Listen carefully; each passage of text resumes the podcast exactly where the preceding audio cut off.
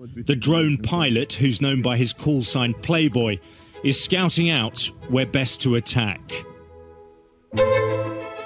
Viva! Está com o Expresso da Manhã. Eu sou o Paulo Baldaia.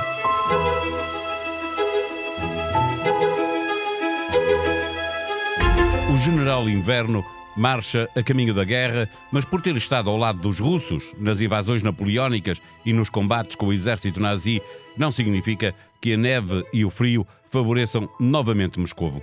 Primeira diferença: estar em casa, à defesa, para rechachar o inimigo é bem mais fácil do que ser o invasor e procurar ganhar terreno.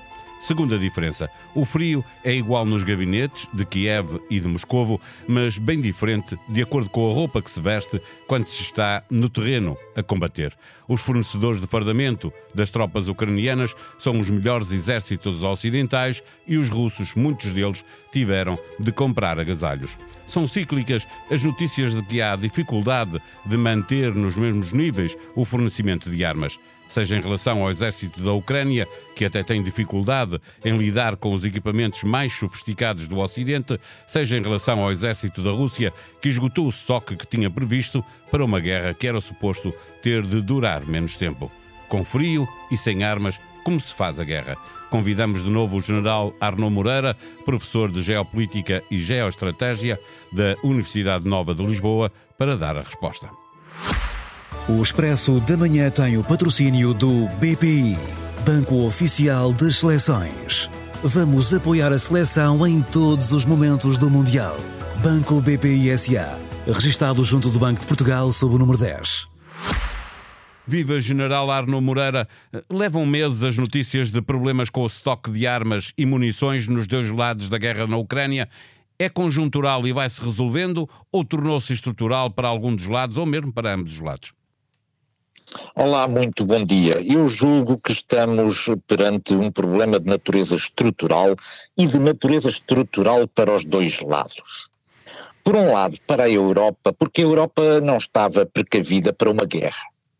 E muito menos precavida para uma guerra de elevada intensidade, e eu até acrescentaria, e muitíssimo menos precavida para uma guerra que é simultaneamente de elevada intensidade e de longa duração. E, portanto, a indústria de defesa europeia e ocidental não estava preparada para responder de imediato a este conjunto de desafios.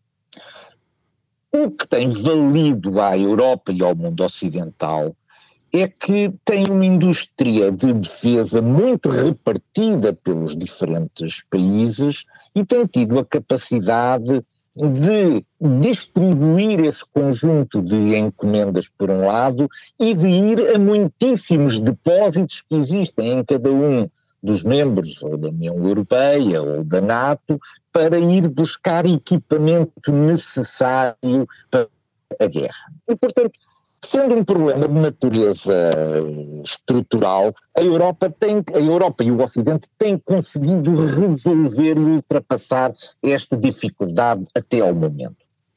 Do ponto de vista da Federação Russa, o problema já é diferente. Nós temos que ter ideia de que a, Federação Russa, nestes nove meses, já lançou sobre a Ucrânia mais de 4 mil mísseis de cruzeiro. Isto é uma enormidade. Naturalmente que estes 4 mil mísseis de cruzeiro estão a pesar naquilo que são os estoques de armamento. Ora, nós conhecemos enfim, estimamos pelo menos o ritmo de produção destes equipamentos e, em alguns casos, os estoques estão a níveis muitíssimo baixos. Por exemplo, o, o, o míssil superfície-superfície, o Iskander.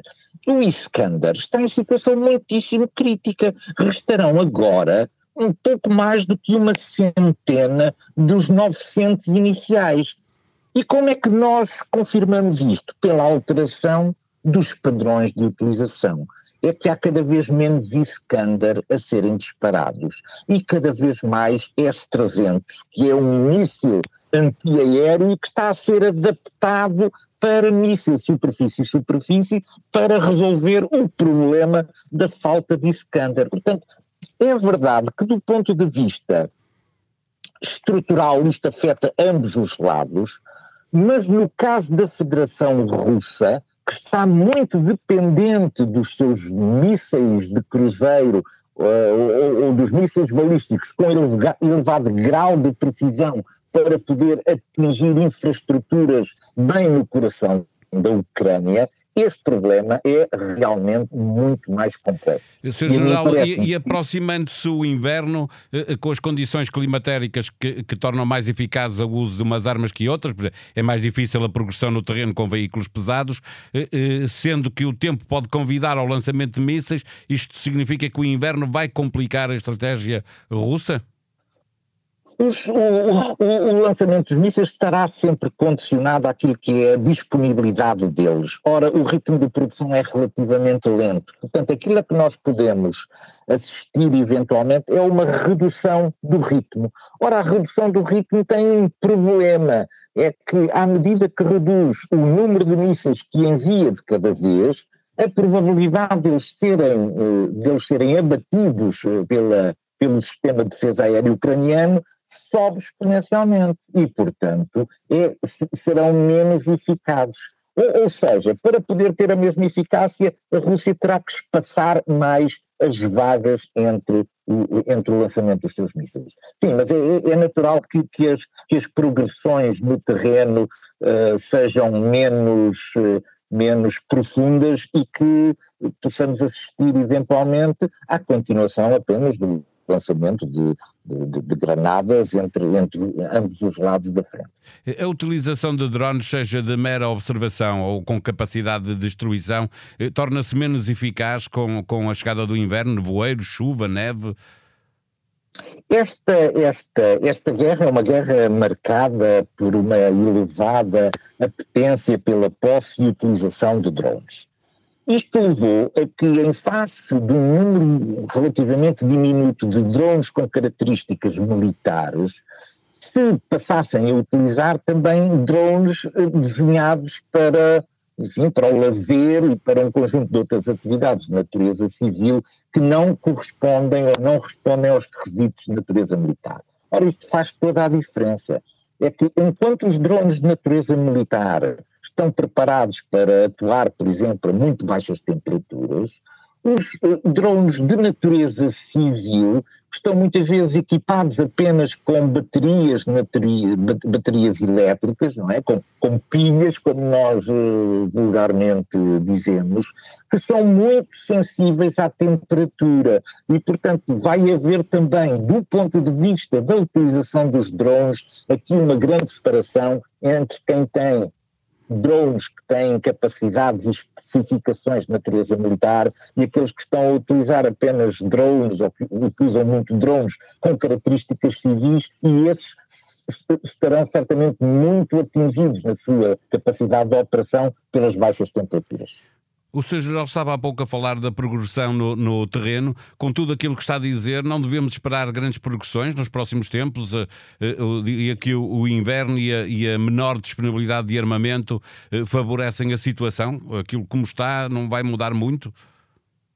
O, o, que eu, o que eu estou neste momento a, a ver, quase, quase em direto sobre aquilo que, que, que se passa é que nos sítios onde a, a Ucrânia tem neste momento a iniciativa, que é na região de Lugansk, e onde pode avançar, nos últimos dias houve dezenas, centenas de, de, de, caminhões da Federação Russa a despejar material para a construção de trincheiras o que significa que a Federação Russa parece apostar no congelamento de qualquer tentativa de avanço nessa zona.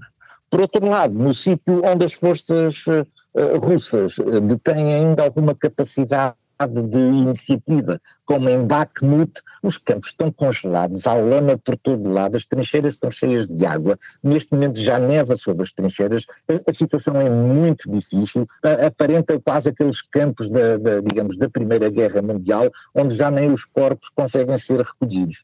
E, portanto, o inverno também vai provavelmente paralisar aquilo que são as tentativas, pelo menos tentativas apiadas, com infantaria apiada, de progressão em qualquer um destes territórios. Mas, enfim, quem tiver capacidade de mobilidade tática assente em viaturas eh, pode ser que com, digamos, com a chegada do inverno e o congelamento daquilo que é a superfície dos terrenos, portanto a substituição da lama por, por terreno duro, eh, possa permitir aqui alguma surpresa. Não nos vamos esquecer que, que, que foi a 24 de fevereiro, portanto em, em pleno inverno, que começou a a, invasão da Ucrânia pela Federação Russa. Já entramos no décimo mês, exatamente. Para fechar a nossa conversa, eh, há notícia de que a Ucrânia acaba de restabelecer parte da sua rede elétrica e de água, mesmo havendo essa menor disponibilidade da Rússia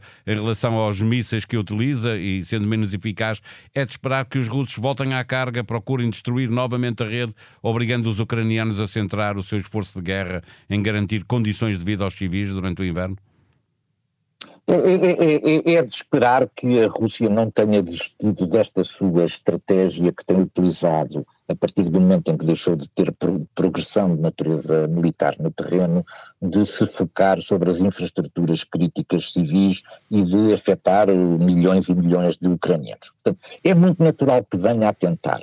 Mas a Rússia tem também um problema que não o consegue fazer todos os dias, exatamente porque o seu estoque de armas obriga a que para poder ter algum sucesso, tenha que lançar pelo menos uma centena de mísseis de cruzeiros simultaneamente. E é por isso que uh, existem estes intervalos, que são os intervalos necessários, uh, diria eu, para juntar os, tipo, uh, a quantidade de mísseis de cruzeiro para poder ter sucesso. Se lançar só 10, cada vez serão todos destruídos, para que haja possibilidade de ter 10 ou 15 ou 20 que cheguem que e, e tenha um impacto sobre, sobre os alvos, é absolutamente necessário que envie da ordem dos 100 mísseis de cada vez. E isto, enfim, é um consumo muito grande de, de, de, de equipamento militar em dia de Portugal-Uruguai, que pode determinar já esta segunda-feira a passagem aos oitavos de final do torneio,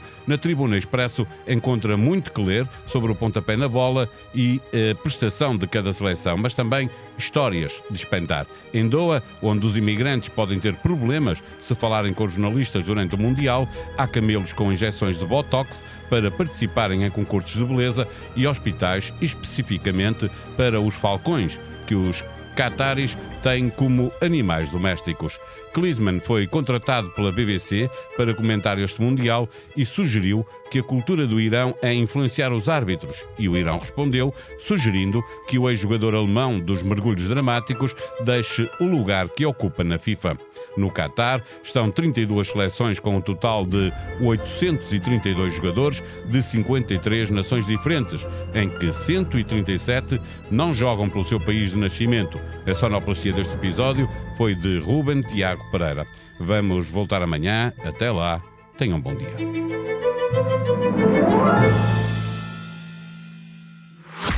O Expresso da Manhã tem o patrocínio do BPI, Banco Oficial das Seleções.